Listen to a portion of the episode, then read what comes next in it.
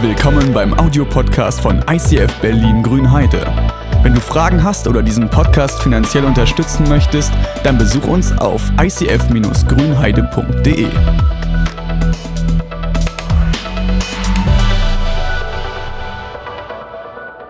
Ähm, sehr schön, dass du da bist, dass du äh, in der Sommerzeit sagst, ey, ich werde Sonntag früh nicht am Strand liegen, sondern ich werde hier sein und den Sand äh, später erst genießen.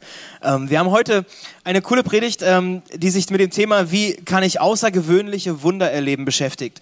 Und wir schauen uns heute zwei Geschichten an, die uns den Blick etwas weiten wollen, wie wir außergewöhnliche Wunder, also nicht nur das Alltägliche, dass man halt einen Parkplatz findet oder diese Kleinigkeiten, ne, wo man denkt, naja, ob es Zufall oder ob es Gott, Gottes Geschenk ist, wie auch immer, aber wie wir etwas außergewöhnlichere Wunder erleben können.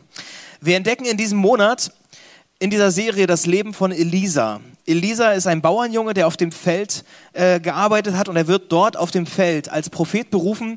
Und wir haben in der letzten Woche gehört, dass die ersten zehn Jahre eigentlich nur Dienstjahre waren. Er war der Assistent von seinem Prophetenvater von Elia und er hat seinen geistlichen Mentor eigentlich begleitet auf den Reisen, er hat ihm geholfen, er hat ihn einfach unterstützt. Und die ersten zehn Jahre mit der Berufung war Dienst. Das war nicht unbedingt gleich in Aktion zu treten.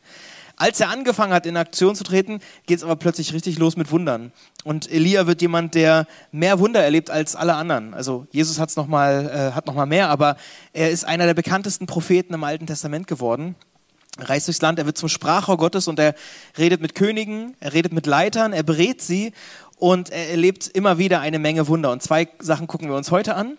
Und nicht welche, es sind keine Geschichten, wo Elia mit Propheten, äh, mit, mit Königen redet, sondern mit ganz normalen Menschen. Das finde ich halt immer das Interessante, dass es immer wieder ganz viele Geschichten in der Bibel gibt mit ganz normalen Menschen wie du und ich, sodass wir uns da auch gut reinfinden können.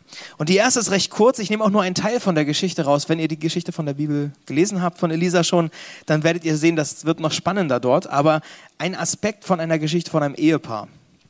Ein Ehepaar, ihr könnt es im äh, zweiten Könige 4 mitlesen, ich erzähle eigentlich nur grob, worum es da geht, dass dieses Ehepaar einen Propheten immer wieder aufgenommen hat. Er war Reiseprediger und immer wenn er bei ihnen vorbeigekommen ist, hat er dort gewohnt. Und irgendwann hat die Frau einen Impuls und sagt zu ihrem Mann, ey, wenn der jetzt oft zu Gast bei uns ist, lass uns doch einen Anbau machen. Wir haben ein bisschen Geld übrig, wir haben Platz am Haus. Eigentlich, wir können auch eine kleine Einliegerwohnung machen. Und immer wenn Elisa hier vorbeikommt, dann hat er, so steht es da drin, Bett, Stuhl, Tisch und Leuchter. Das sind die Sachen, die man braucht.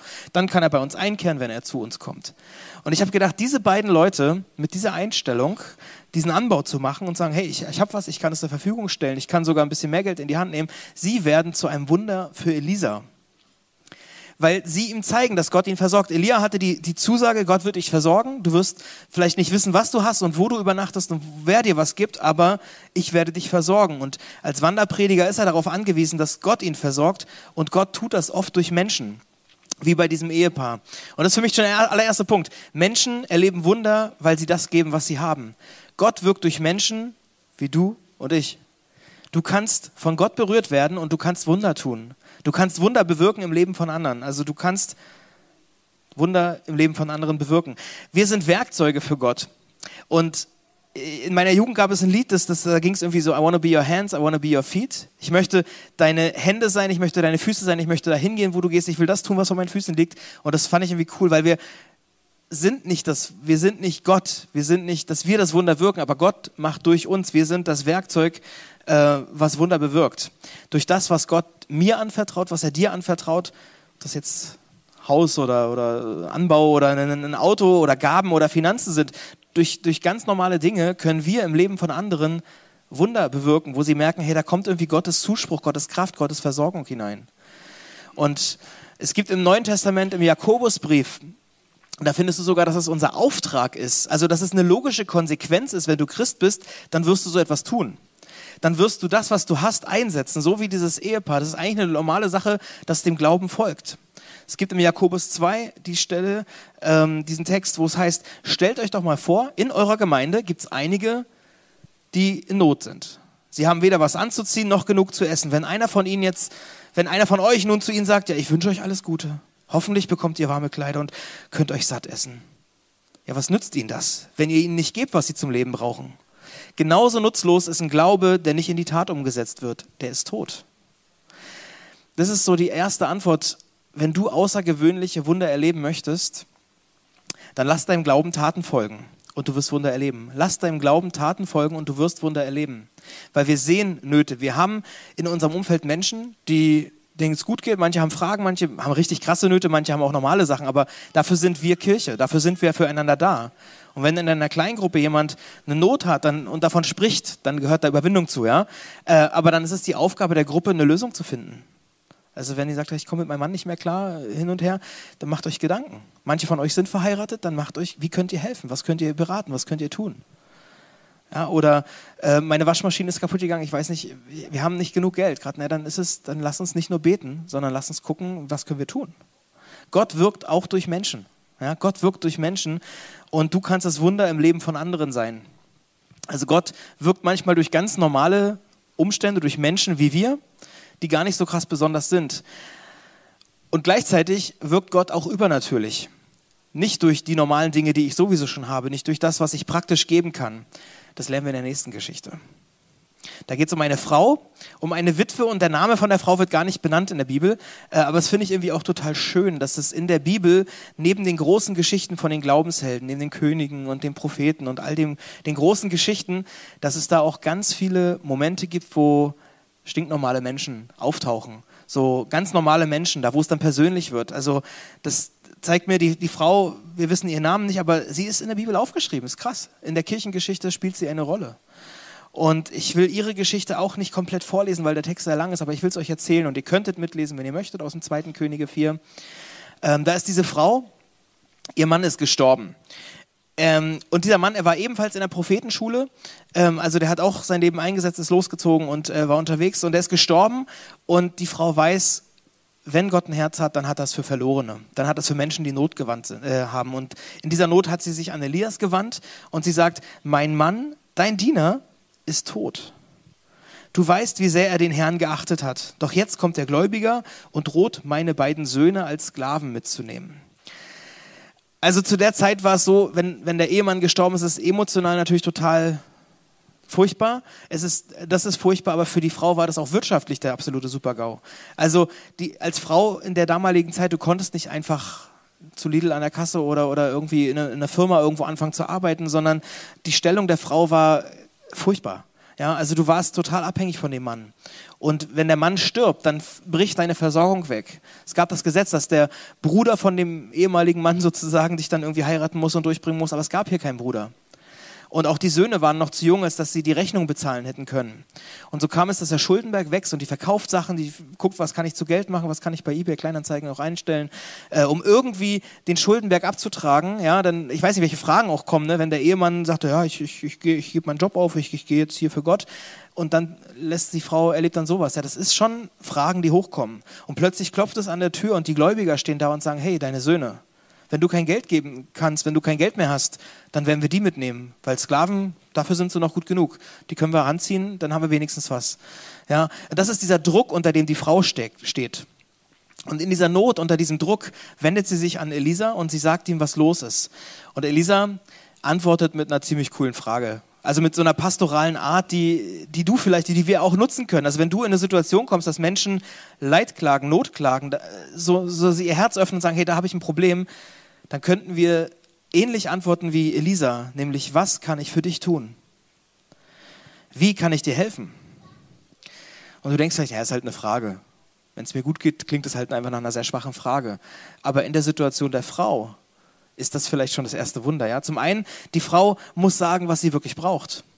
Sie muss ihren Fokus irgendwie finden, was ist denn wirklich los. Bei all den Sorgen und den Problemen, die wie so ein Berg sich irgendwie auftürmen, bei all den Fragen, die los sind, was ist denn jetzt wirklich der Punkt? Und was, äh, was soll Gott für dich tun? Was ist denn wirklich los? Was möchtest du, dass ich dir tue? Sagt Jesus häufig. Ne? Ähm, und da dachte ich so, hey, das ist eigentlich dieser Auftrag, den wir als Kirche haben. Wir wollen als Kirche ja genauso wie Elisa auf unsere Umgebung irgendwie positiv einwirken. Also zu hören, was, was braucht die Nachbarin? Ja, was, was ist mit den Freunden? Frag deine Freunde, die bedrückt sind, ja, was kann ich für dich tun? Bei Jakobus, wir haben es ja gerade gelesen, ne, da, da steht eben nicht, dass du nur sagst und einfach, na, ich bete dann für dich, wird schon wieder werden, sondern dass du dich aktiv dafür einsetzt, um zu gucken, was kann ich tun. Wir sind relevant, wir haben den Draht zu Gott. Und wenn einer weiß, wo die Antworten herkommen, naja, dann eigentlich die Leute, die den Rat zu Gott haben. Von daher, das ist unser Part. Und vielleicht ist diese Frage alleine, jemanden zu fragen, was kann ich für dich tun, wie kann ich dir helfen, vielleicht ist das schon für manche das Wunder schlechthin.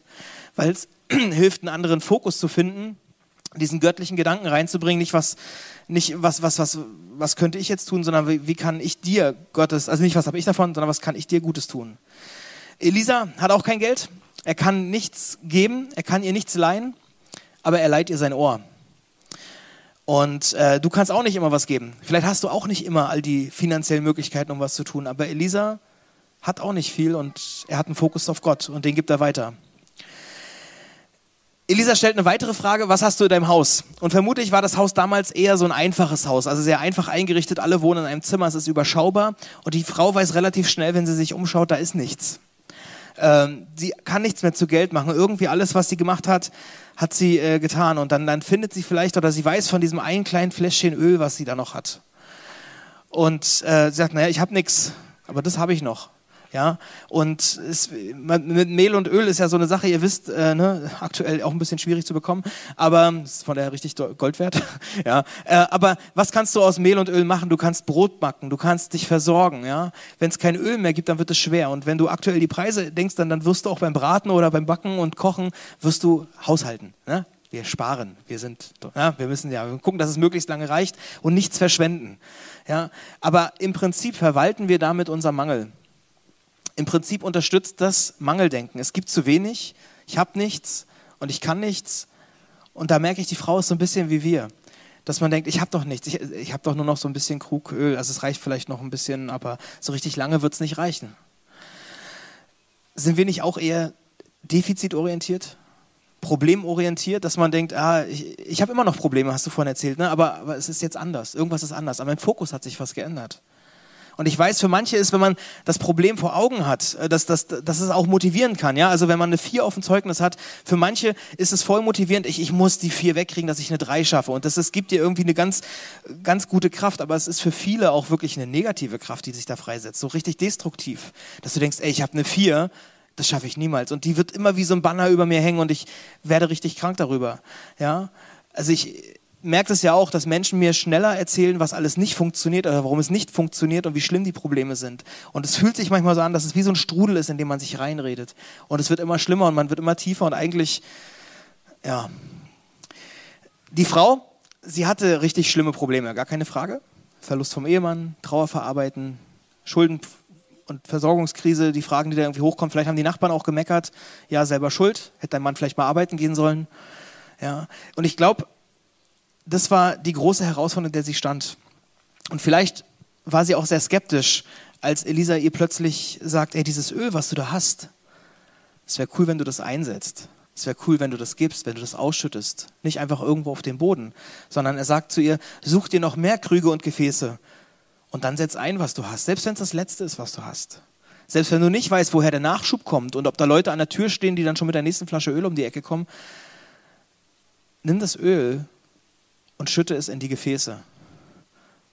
Und die Frau erlebt, dass das Öl nicht ausgeht und dass alle Krüger, die, die sie sich irgendwie von den Nachbarn ausleihen mussten, dass alle Krüge voll wurden. Also die haben immer nachgeschenkt und nachgeschenkt und den nächsten gefüllt und den nächsten gefüllt und es wurde nicht leer.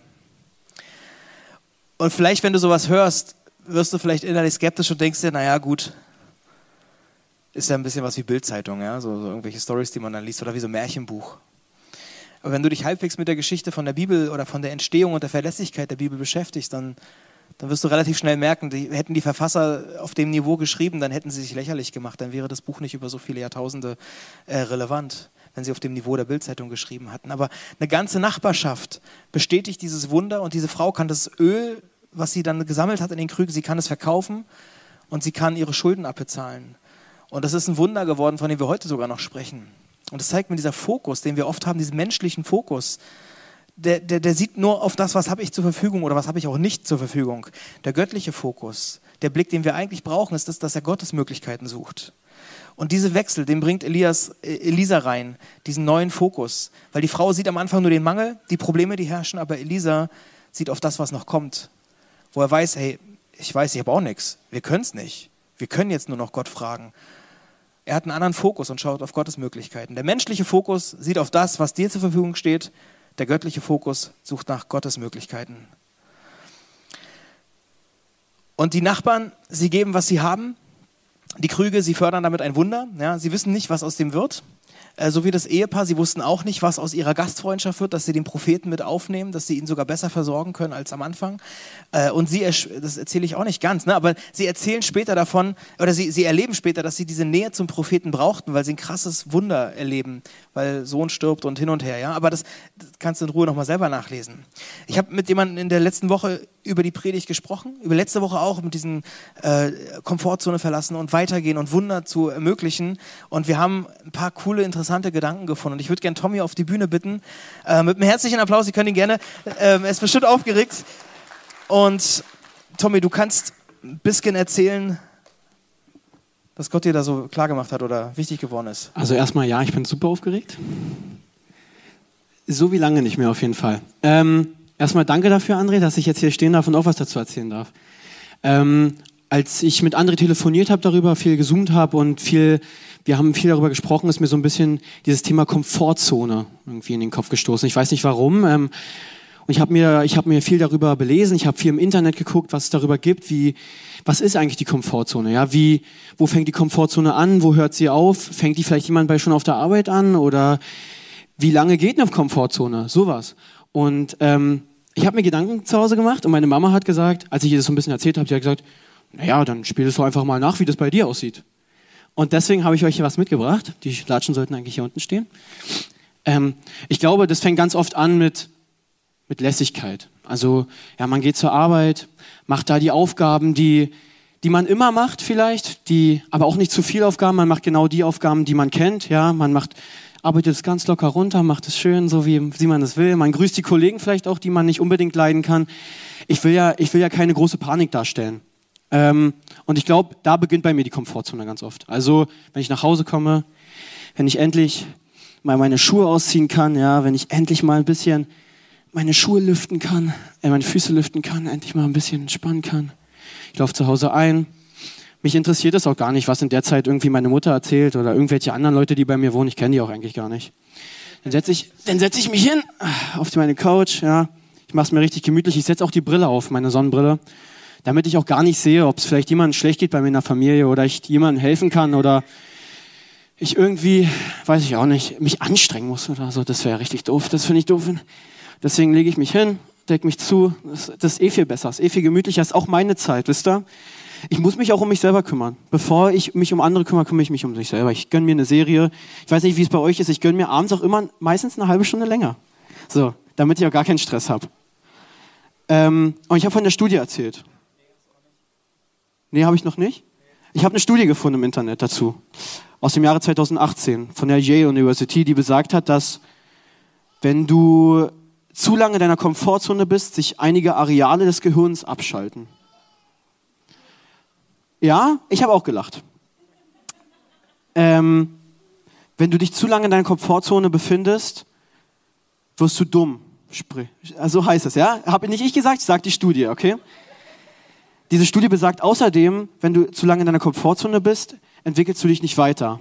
Erst, wenn du ganz bewusst aus deiner Komfortzone rauskommst, und die Dinge ablegst, den ersten Schritt machst, auch wirklich in Bewegung bist, ganz bewusst auf Gott zugehst und sagst, hey, was hast du mit mir vor? Wow, ich schwitze so, mir ist so warm.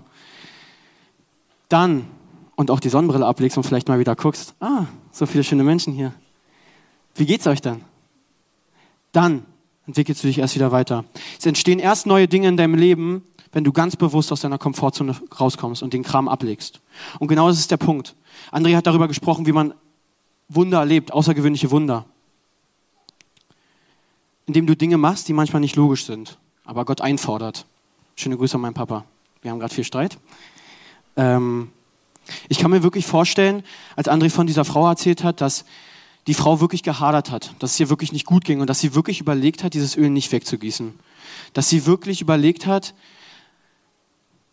was sie damit hätte machen können.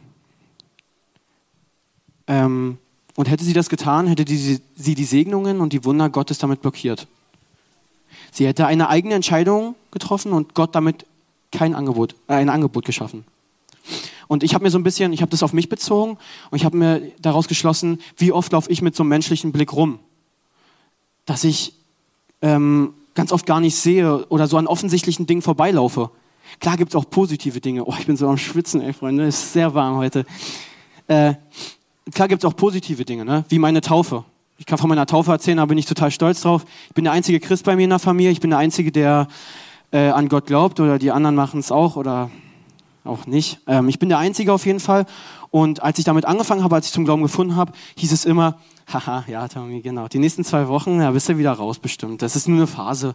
Das hatten wir alle mal. Wir waren alle mal in der Kirche und Kirchensteuern sind auch zu teuer. Das, lass es mal lieber. Und ich glaube, das war der Schritt, wo Gott zu mir gesagt hat, hey, tu es. Geh den nächsten Schritt. Und es war so geil. Ich stand hier vorne, genau hier stand ich, und meine Familie hat da hinten gesessen. Und es waren alle dabei, die mir diese Vorwürfe gemacht haben. Es war meine, mein Vater war dabei, der damals gesagt hat, ja, es ist nur eine Phase. Meine Mutter war dabei, die gesagt hat, oh Tommy, ey, investiere ich da bloß bitte nicht zu viel rein. Das ist, ey, das raubt dir noch mehr Zeit. Meine Ex-Freundin war damals dabei, die mich nur ausgelacht hat dafür, dass ich äh, in der Bibel gelesen habe und gebetet habe. Und ich war richtig stolz darauf. Ich habe hier vorne gestanden, ich habe ganz klar gesagt, hey, ich entscheide mich, mit Gott zu gehen. Und ich entscheide mich dafür, mein Leben Gott zu geben. Und es war super geil. Ja. Ähm, in dem Moment war mir mein Ansehen absolut egal. Muss es mir egal, egal. Mir muss es egal gewesen sein. Die Leute, was die gedacht haben, weiß ich nicht. Ich weiß, was sie jetzt über mich denken. Lachen mich immer noch aus. Nein. Äh, mir war in dem Moment einfach Gottes Ansehen oder Gottes Meinung wichtiger als meine eigene. Und ich glaube, das ist ganz wichtig, dass man sowas weiß. Ähm, ich habe mir auch die Frage gestellt, wie oft passiert es hier in der Gemeinde eigentlich, dass wir nicht gottorientiert arbeiten und vielleicht damit wirklich Wunder blockieren und uns vielleicht damit selber einfach im Weg stehen. Das ist echt schade. Oder vielleicht auch gar nicht mit Gottes Möglichkeiten rechnen. Ähm, warte nicht darauf, dass Gott dir mehr gibt, sondern nimm dieses kleine Fass Öl und setz es ganz bewusst ein. Im Lukas Vers 16 steht, wer im Kleinen gerecht ist, dem wird Gott noch viel, viel mehr geben. Wartest du darauf, dass Gott dir andere Dinge gibt, wie Apfelsaft, Mehl oder keine Ahnung, was eh schon ausverkauft ist, obwohl er dir schon eine kleine Flasche, etwas ganz Kleines gegeben hat, womit du schon starten könntest? Nimm das, was Gott dir gegeben hat und setz es ein. Wie oft sehen wir uns nach Wundern? Ich glaube, immer wenn wir Probleme haben, immer wenn wir ganz tief in einer Scheiße, ich soll es nicht sagen, stecken, ähm, dann sehen wir uns nach Wundern. Und ich glaube, es ist ganz wichtig, dass wir genau in den Momenten zu unserem Mentor gehen, zu unserem Pfarrer gehen, zu unseren Freunden gehen und zu Gott gehen und zu sagen, hey, wie können wir, wie können wir das schaffen? Wie können wir gemeinsam hier rauskommen?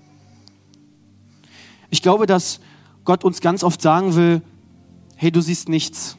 Du siehst gerade gar nichts außer Probleme. Aber ich habe dir schon was gegeben. Ich habe dir schon was anvertraut. Setz es einfach richtig ein. Und Gott uns fragt, fragt uns diesen Morgen, was hast du in der Hand? Was habe ich dir denn eigentlich schon gegeben? Was ist denn in deinem Lebenshaus eigentlich drinne? Ich möchte meinen Input-Predigt, wie auch immer, mit einem ganz kleinen Satz beenden. Und zwar, dass wir, dass uns immer im Kopf bleibt, groß zu glauben, glauben, aber ganz klein zu starten. Dankeschön. Ja, cool. Die Frage ist, was hast du in deiner Hand und was ist dein Schritt, den Gott von dir dich, um dich bittet? Was hat Gott dir anvertraut? Und vielleicht denkst du, das ist nur eine kleine Flasche Öl. Das ist eigentlich, naja, klar ist jetzt gerade ein bisschen wertvoller, aber eigentlich ist es nur ein bisschen Öl. Das Öl in der Bibel wird immer oft auch äh, verglichen mit dem, mit dem Heiligen Geist. Und du denkst vielleicht, ja, ich habe ja auch nur, ich, ich erlebe ja nicht so krasse Sachen. Ja, ich habe vielleicht mal Worte Erkenntnis. Ja, ein bisschen Glauben habe ich, ein bisschen Ermutigung habe ich, aber Heilung habe ich nicht. Und Sprachengebet habe ich nicht. Und das habe ich nicht. Guck nicht auf das, was du nicht hast, sondern guck auf das, was du hast. Und wenn es nur ein kleines bisschen Öl ist, nur ein kleines bisschen Vertrauen, ein kleines bisschen Glaube, setz das ein. Vielleicht musst du es beweisen, vielleicht musst du den Glauben einsetzen, dass das Öl verschütten, ihn auszugießen. Dann ist es vielleicht der Schritt, aber nur so wirst du Wunder erleben können. Wenn du immer nur das Gleiche machst, wirst du keine außergewöhnlichen Dinge erleben. Wenn du außergewöhnliche Dinge erleben willst, dann musst du aufhören, nur gewöhnlich zu leben. Und wir bitten dich inständig darum, dass du in dieser Woche Das war so unser Gebet im Vorfeld, dass wir beten, dass das wirklich, wenn, wir alle diesen Blick ein bisschen mehr hätten, dass wir uns trauen, das bisschen einzusetzen, was da möglich wäre. Das wäre krass. Das wäre wirklich krass. Ob das kleine Wunder werden oder große Wunder, ob die in der Bibel auftauchen oder in der Kirchengeschichte irgendwann in 2000 Jahren erzählt werden, keine Ahnung. Wichtig ist, dass du das, was du hast, einsetzt und dass du Vertrauen daran hast, dass Gott es macht. Es macht. Dass Gott es macht, es macht. Das ist auch ein cooler. Ey, wir würden gerne für euch beten. Und äh, dazu bitte ich euch aufzustehen. Äh, einfach als Zeichen, ich will einen Schritt tun. Ähm, und Jesus, deshalb beten wir ganz bewusst dafür, dass du dich uns zeigst. Ich bitte dich, dass du den Fokuswechsel vollziehst.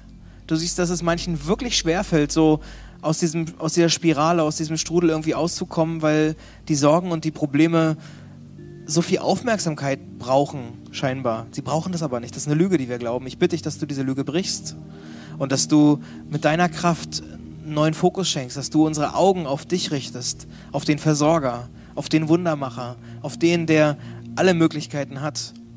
Ich bitte dich um das Vertrauen in, in deine Kraft, nicht in unsere Kraft. Wir brauchen kein Selbstbewusstsein, wir brauchen Gottes Bewusstsein.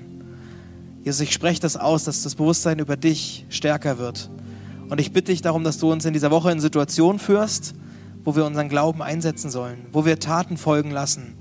Ob das bei Wundern ist, die wir im eigenen Leben brauchen, oder ob das Sachen sind, wo wir bei anderen Leuten das Wunder bewirken können. Danke, dass du es bist und dass du uns Dinge anvertraust. Öffne uns den Blick dafür und öffne uns den Blick für dich selbst. Amen.